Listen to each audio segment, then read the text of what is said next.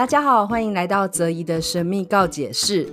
这一集呢，我们要来聊给占星初学者最实用的建议指南。今天呢，邀请到我的小帮手查理，跟我们一起聊这个主题。我相信他有很多经验可以讲给我们耻笑啦。欢迎查理。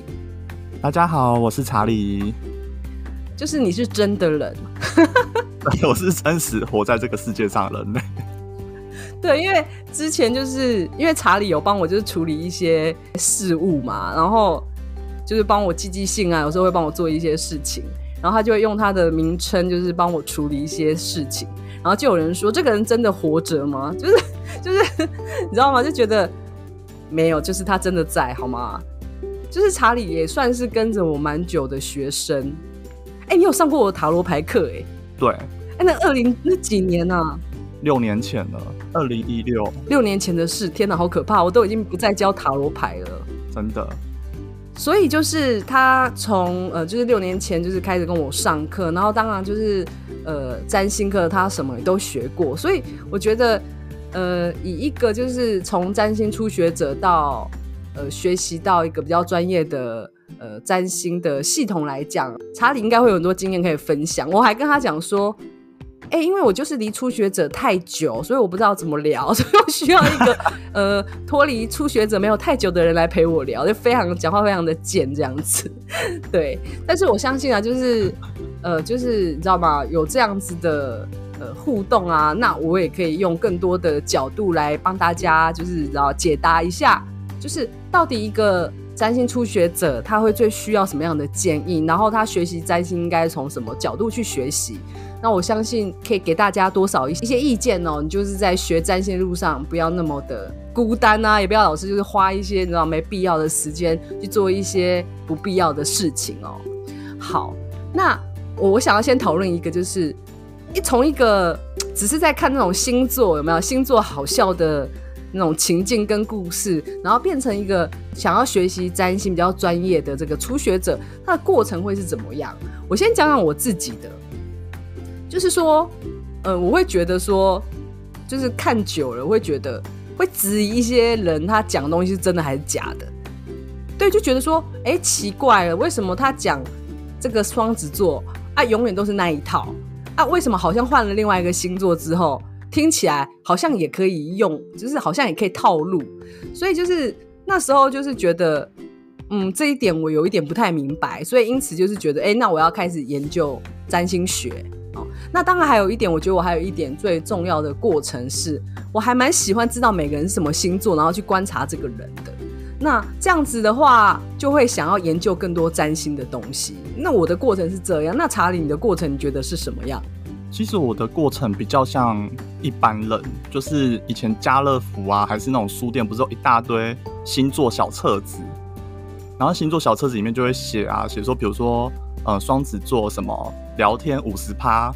然后什么搞笑三十趴，然后写一堆，然后我就想说这段乱写，可是那时候就是把它当笑话在看吧，对。然后到现在就是学到这个阶段以后，就是开始变成说，只要看到有那种星座排行啊，然后什么星座图，你都会想说这个人是认真写的嘛，然后认真看他有没有分析什么的，感觉好像变偏激了，开始在挑人家的错误，就是。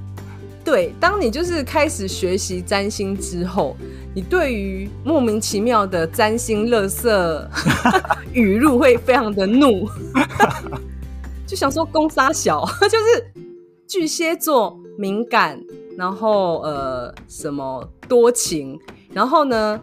结果用在每个星座都说他们敏感多情，我甚至一看有人写说射手座敏感多情，射手座有敏感吗？乱写，就是你就觉得说很生气，就是乱写。哎，所以我们想要变成就是比较进阶的学习者，就是想要吐槽而已吧。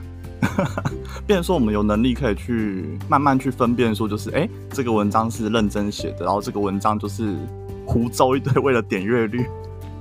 对，那是一个分辨，就是辨识出来，就是说，好，同样都是星座文，或同样都是一些占星的文章。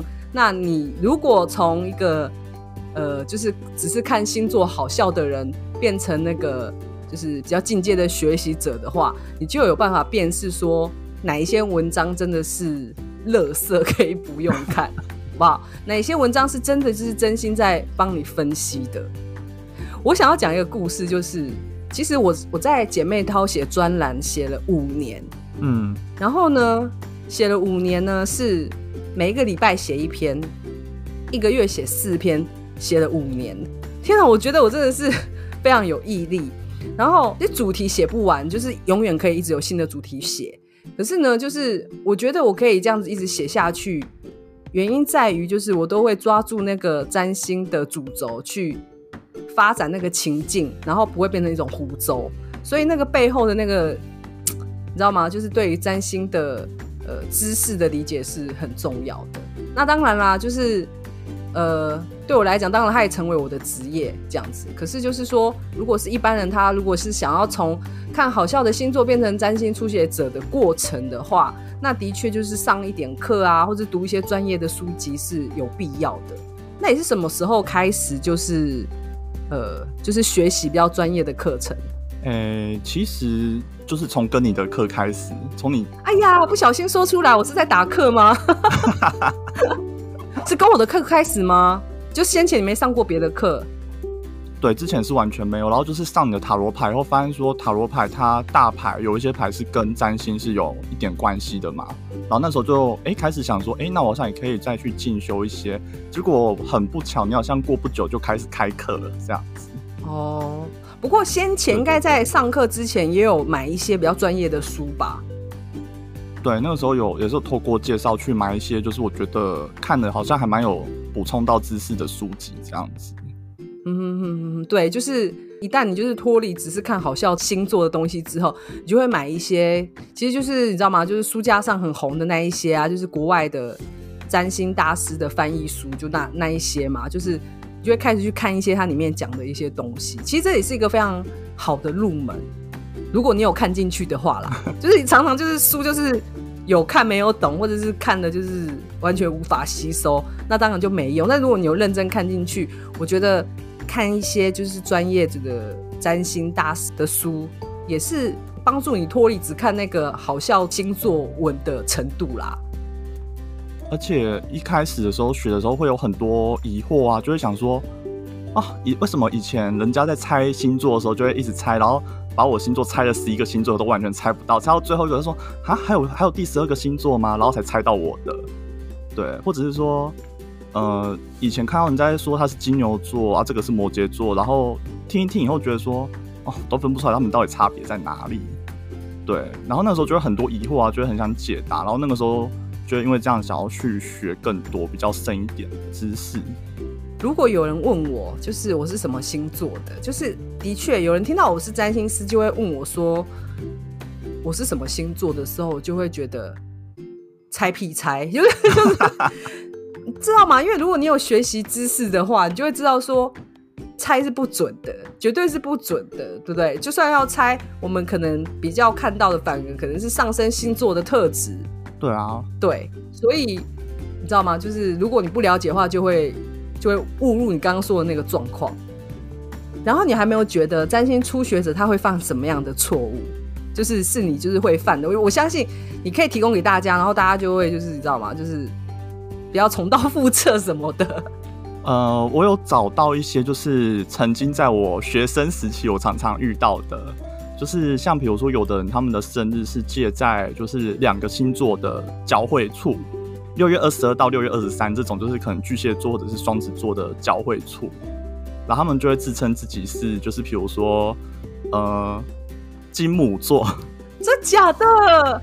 金牛座加木羊座，或者说自己是什么天女座，哎、欸，天秤座跟处女座 合在一起，有这种说法？我真的是没听过，哎，就是自己在那边讲，然后我就想说什么东西。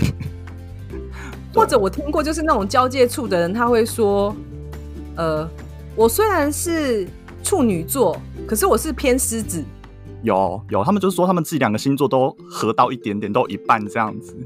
这个是一个很大的误会耶。对，我觉得这个是很多人都会误解，说就是他交在那个就是交界处，他就是两个星座他都有合到，他们会觉得说这个就是他们都有这样子。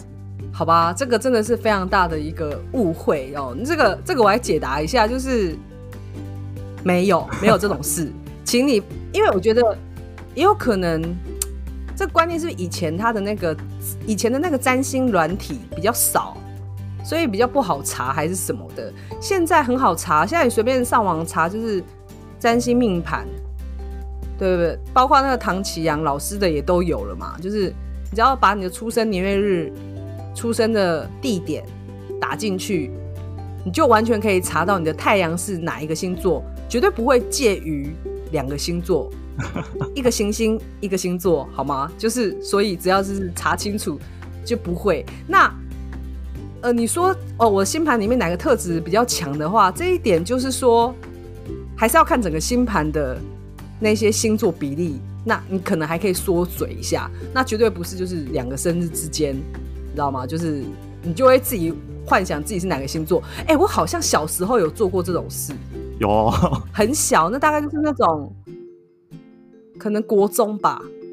国中，对，国中的时候就会觉得自己不想要当摩羯座，想要当射手座，就会觉得自己应该就是要当射手啊。没有，我小时候是因为奶奶都是跟我讲农历生日，她、啊、不，她没有告诉我，就是我们家就是过农历生日。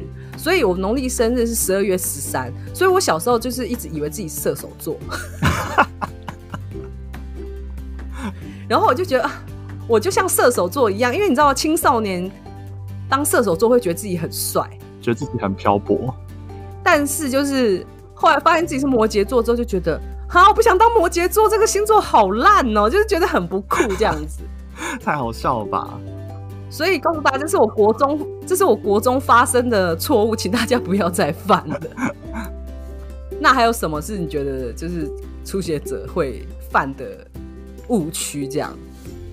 嗯，就是我觉得其实现在大家都稍微有点观念，就是知道说我们现在讲的星座是太阳星座，然后他们可能就是现在又有学习到一些新的知识，他们就会说就是哦，我现在过三十岁，我要看上升，上升才是我。OK，对，这个很常听到。对，这是我觉得很容易遇到的，就是他说我现在是上，我现在要看我上升，我上升是是巨蟹座，我不是射手座，这样就自己换星座。嗯，这个呢，我好像先前也跟大家讲过，不过在这里再提再提一次啊，就是没有，就是你是上升是什么，就永远是什么，他没有就是分几岁之后几岁之前。嗯嗯。那我不知道这个说法哪里来的，也许跟。一个说法有关，就是有人说上升是人格面具有关系，就是上升有点像是一个我们面对这个世界会表现的那个很自然的样子的那个态度。那我猜啦，我不知道，就是也许就是这个面具或这个人格面具在三十岁之后，其实它是更趋于，知道吗？更趋于完整的，或是更然后表现的，就是。更好的一个状况，所以就觉得自己好像过了三十之后，就会比较像自己的这个上升。可是呢，基本上我不太认同什么几岁之后会像上升，就是上升就是从一出生就陪着你到你死亡为止，就是 跟跟你几岁其实真的是不会有太大的关系。我强烈的怀疑他们跟你以前小时候很像，就是只想换星座。我觉得，我觉得是，就觉得当这个星座好烦哦，干脆换一个星座。那泽老师，你觉得占星初学者还有可能会犯什么样的错误？我觉得占星初学者啊，会犯的错啊，其实说真的，就是初学者会犯错很正常，因为谁不是学习就是先就是然后先有很多的误解，然后才开始就是学习正确的知识嘛。那我觉得除了刚刚你讲的那些。很容易发生的事情之外，我觉得还有一个错是，这个我觉得还蛮常见，就是很容易把星座的特质用在行星上，然后也用在宫位上。哦，这个有，这个有。对，但是其实这三个它都有各自的解释，然后它都有各自的范围，还有各自的角色。可是呢，也许就是大家会这样，就是说，好，比如说因为第一宫。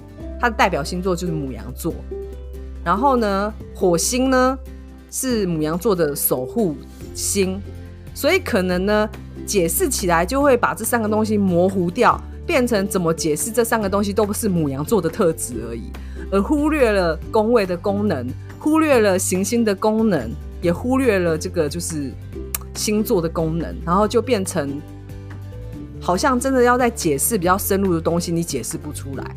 嗯，这个我觉得是最大的会犯的错误之一。那要怎么样让他解释清楚？这个真的需要练习。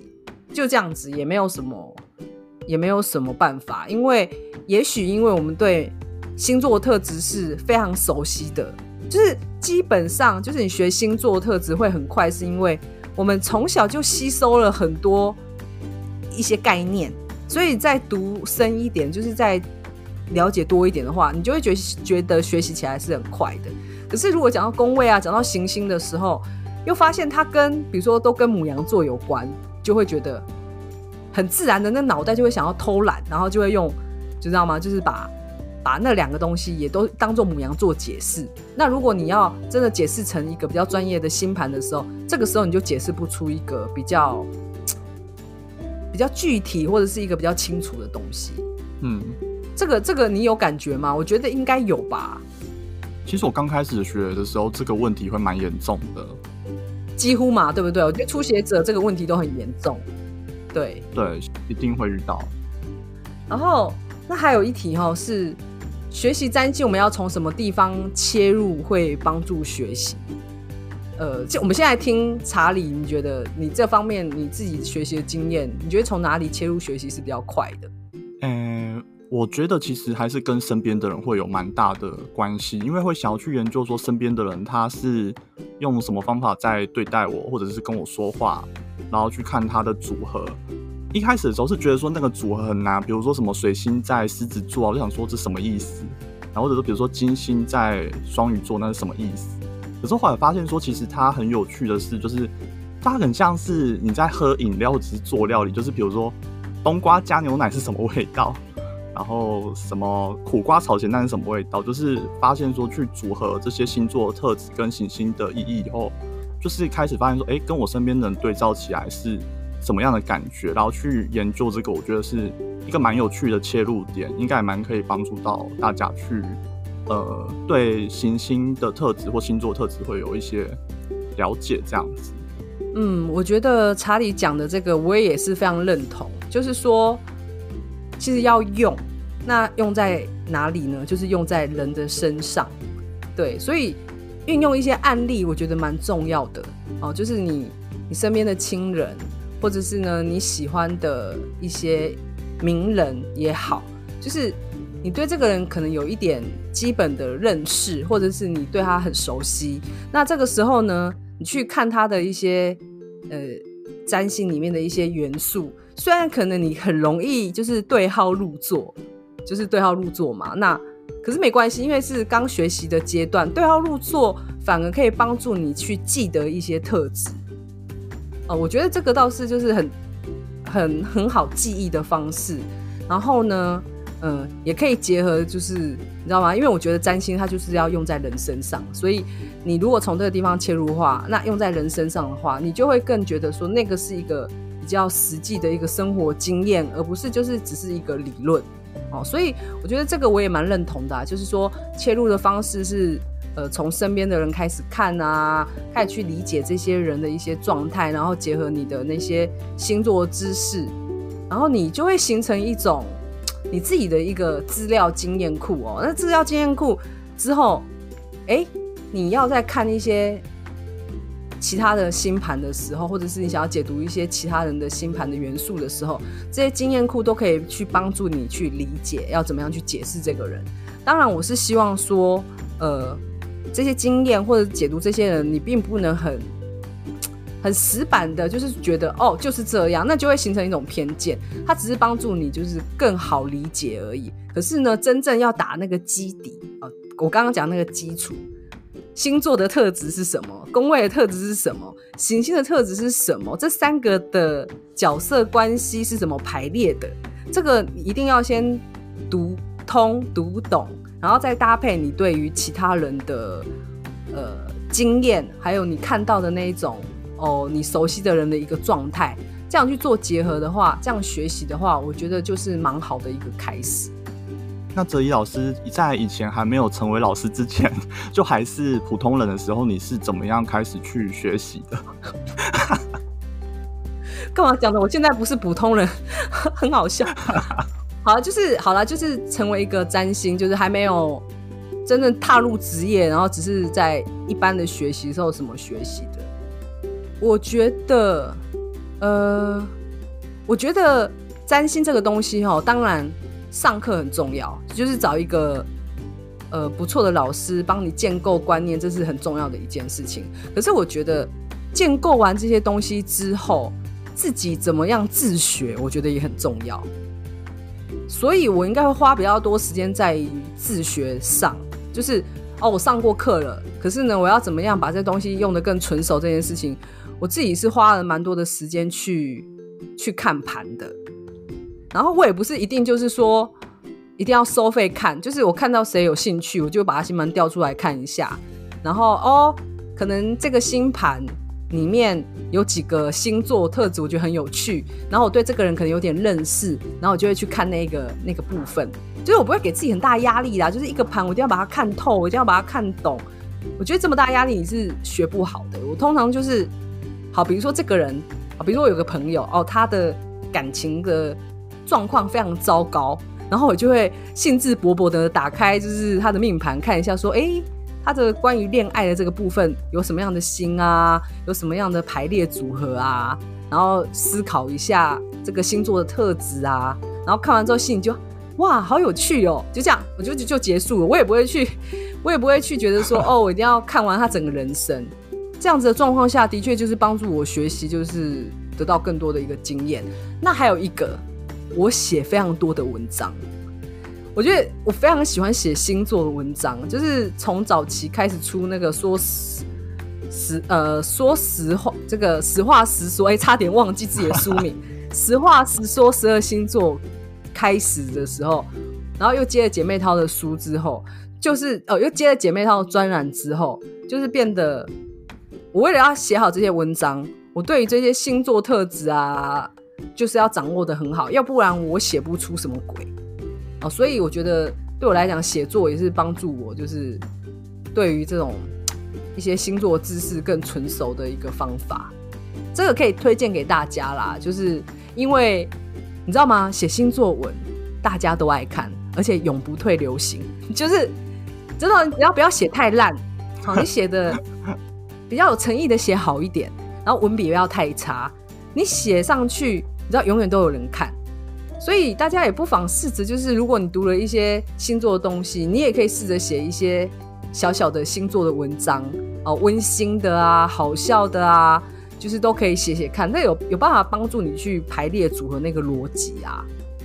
好，比如说像我今天讲的，我那个爱听听的节目，就是呃，我写的是就是十二星座他们怎么样沟沟通，那十二星座怎么样沟通？就是十二星座怎么讲话嘛？那他们怎么讲话？他怎么跟人家应对进退的时候，你就去想哦，母羊座跟人家应对进退的话，他的讲话方式会怎样？哦，他一定讲话很直接。为什么？因为母羊座的星座特质就是直接、冲动、行动力、行动派的，所以他讲话方式会这样、之类的。所以你就会开始去，你知道吗？研究这些星座特质是更。更精细的，或者是因为情境那么多种，如果你没有办法把这些星座的特质搞得更细一点，就更懂一点的话，你写出来的东西都是一模一样啊。也就是之前很多人都在说星座是巴拿姆效应，就是这样来的，就写来写去，然后可以套用在所有的星座身上。所以真的还是要把每个星座的意义了解得很透彻，这样子。对，所以我觉得对我来讲，写作是帮助很大，那也鼓励大家可以试试看。那，嗯、那哲一老师，你觉得说，就是因为其实现在那个占星的知识，大家都越来越越来越多，就是各方面的知识在吸收嘛。那你觉得说那些很复杂的占星名词，就是大家都会需要去学习到吗？我是觉得不需要啦，就是说，一旦你有，比如说你学习这套系统，或者是你最近学习的这些东西，然后只要把那些东西先弄懂，那等等你遇到了。哎、欸，哎、不同的系统，或者是你加入什么东西，需要知道一些比较艰深的名词，那你再去学习就好了。就是，你要用什么就学什么就好。我我是这样想，因为有时候也不需要落入就是好像会那一些很艰深的名词才代表你很厉害一样。我是觉得这个是迷思，大可不必这样子。你你有先前你有这个迷思吗？我觉得好像以前也我也会耶。其实我一开始会，可是后来我发现说，其实我。因为其实我们一般人生活中，互相跟朋友或者亲人彼此在接触的时候，其实很多时候都用到内行星而已，就是太阳、月亮、水星、金星、火星。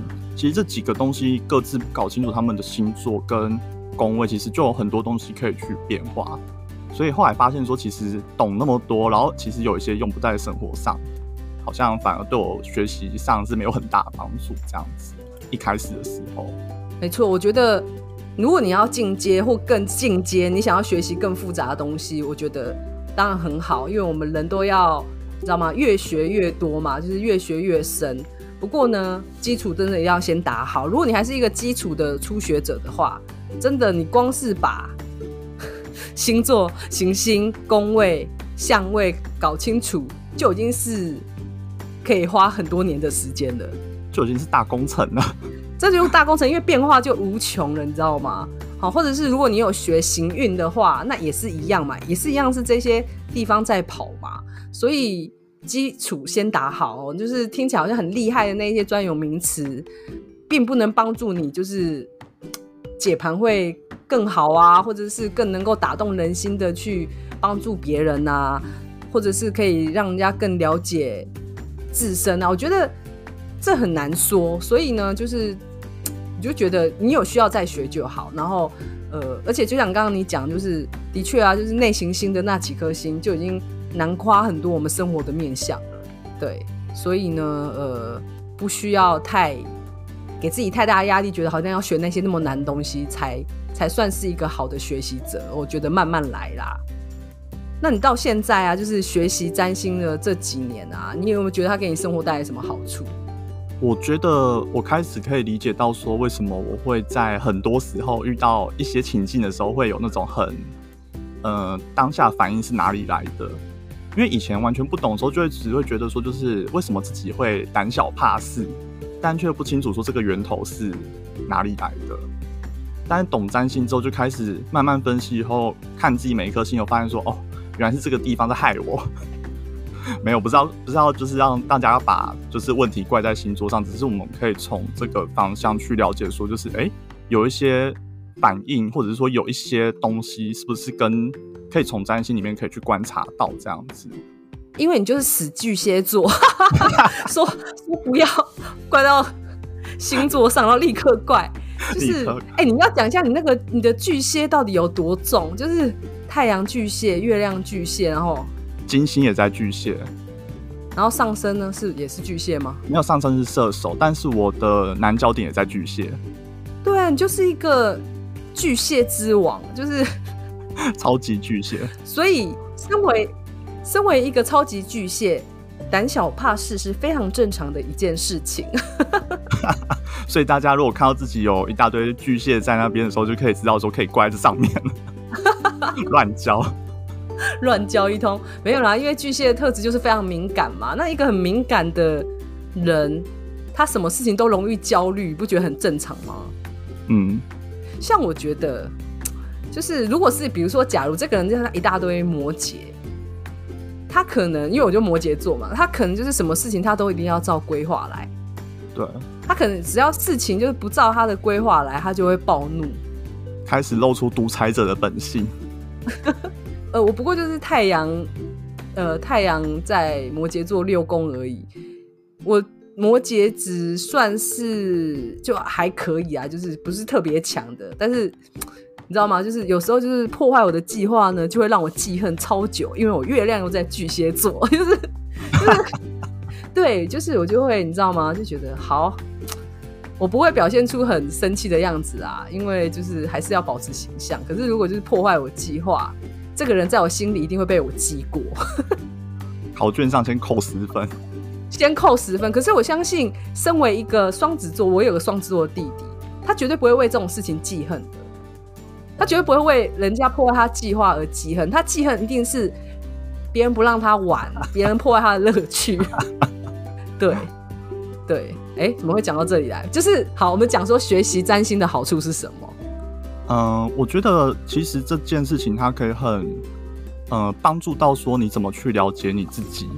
因为有些事情，其实我们观察自己有时候是观察不到，因为我们人会有主观意识，会觉得说搞不清楚说自己的问题点在哪里。但是有时候观察一些内行星的分布，有时候就会发现说，哦，原来我有一些问题是出在这个地方，然后就可以去比较容易去改善它，这样子。哦，不是比较容易怪罪别人惹到你。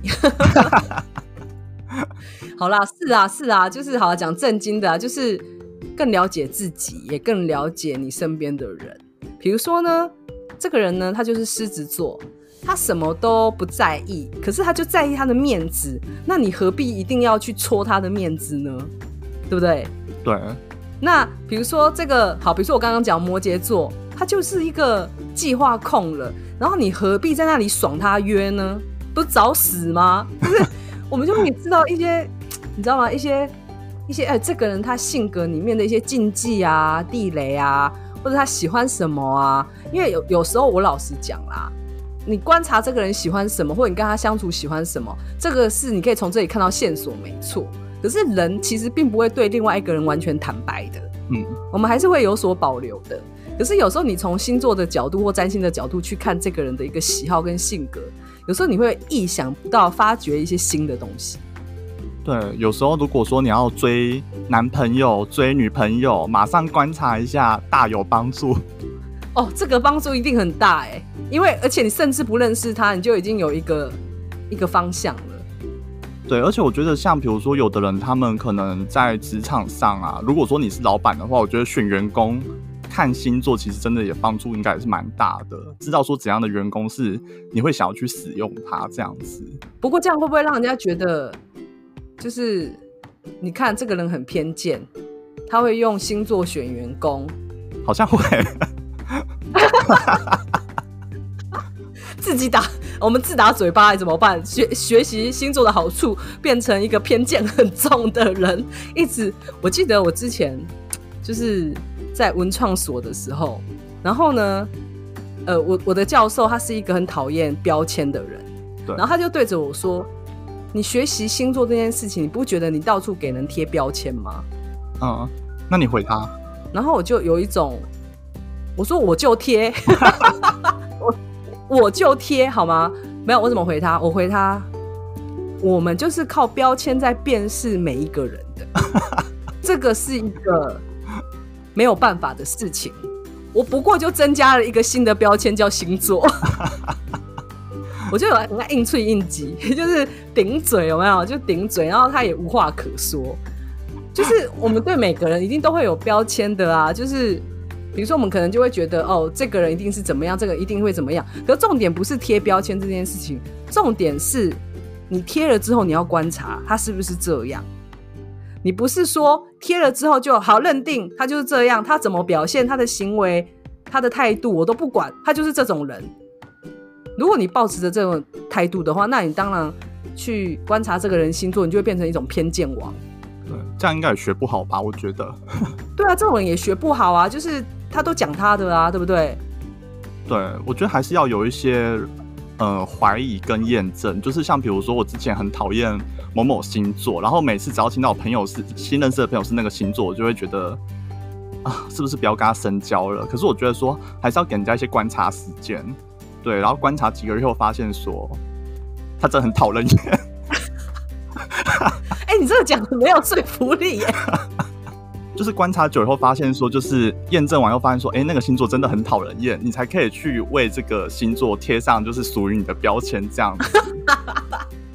我们这样子讲根本就没有什么帮助，还是还是标签呢、或者是说啦，讲一句讲一句现实的话，每个人都有他自己的。喜不喜欢类型的人，这个是没有办法的。那我们不如就是，你知道吧？先贴完标签，然后观察一下，是不是真的是如你要的这样。如果真的是，哦，你真的就是不喜欢这样，那离远一点也是一种保护对方、保护自己的方式吧。那我好奇，你很讨厌那个星座是什么星座？这可以讲吗？可以吧？我都说十二星座的坏话，你怕屁？好，我讨厌水瓶座。好，我要跟你现在就是线上握手，因为我们是线上录音了。就是水瓶座是你的第一名，是不是？对，是第一名。好了，也是我的。好过分哦！就是完全好了，我们要讲水瓶座坏话啦，就是说这就是我们的标签哦。那这个标签，呃，就是怎么讲？就是我们刚刚讲到，就是学习的星座的好处在于有一个就是。一个认识自己跟认识别人的过程，那这当中就一定真的会有一些偏见。那请大家还是要去观察这个人实际的状况是怎么样，好，然后再再去验证说这个星座的情况是不是真的就是如你想的那样，那就不要去误会人家。那如果真的是，那也就无缘了，好吗？所以我觉得学习呃占星其实跟人的关系还是息息相关的。而且因为人一个人的星盘呢有。很多颗星在里面呢、其实它非常复杂。也许它只是平常表露出的那一面是你讨厌的，可是搞不好他在其他面相，他其实表现得很好，或者是嗯、其实意外的，就是对别人啊，或者是对你都很有帮助。所以其实有时候你观察久以后会发现说，其实他也没有那么的糟糕。那我觉得其实如果说贴完标签以后，你还是可以去观察他其他的面相，这样子对占星其实也是会有蛮多的。呃，学习到经验这样子，我的感觉。嗯嗯嗯，好，谢谢分享。我觉得这个这个也是一个蛮好的、蛮好的一个出发点啊。因为对，没错，就是每个人的每个人他的角色，然后他对不同人的面相都有不同的样子。这就跟我们星盘一样，我们星盘也是在这样讲，不同的领域、不同的关系里面，他展现的态度都不太一样。我们人不是只有一个面相。所以你不喜欢的这个面相，只是你不喜欢的，它并不代表所有的面相。嗯，对，他可能不是一个很好的同事，可是他也许是非常好的，就是父母亲，或者是很好的、很孝顺的孩子。对，所以当然了，就是我觉得，所以我们从星座可以去更宏观的去看待一个人的一个发展是有什么样的不一样。好，我们就可以更去理解这个人。好。所以我觉得学习占星的好处是，呃，当然我刚刚讲就是比较本命盘的部分嘛。那还有当然就是有一些人是他会去用呃行运的部分去看，去看他的那个运势。那他可能当然也可以当做一个逢凶化吉的一个方法。呃，在这样子的一个状态下，该做什么事，不该做什么事哦。这个是比如说比较运势的部分。所以我觉得学习占星很多好处啊，我也非常的推荐大家。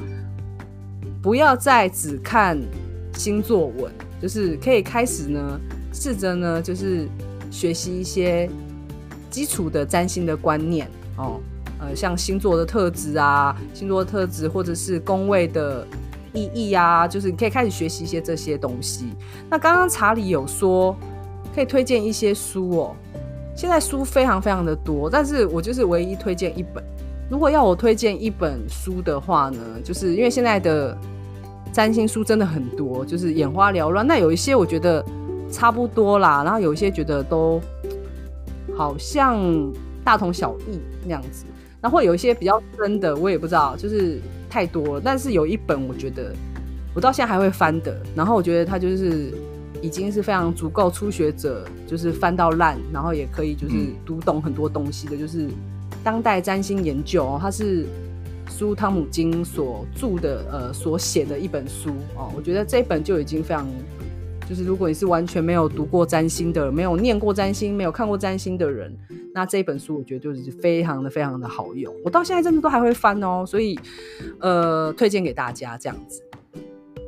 好，谢谢查理今天来上我们的节目，那谢谢他的分享，那也希望对大家就是在学习占星的路上有所帮助。那我们就这样喽，下次见，拜拜。谢谢大家，拜拜。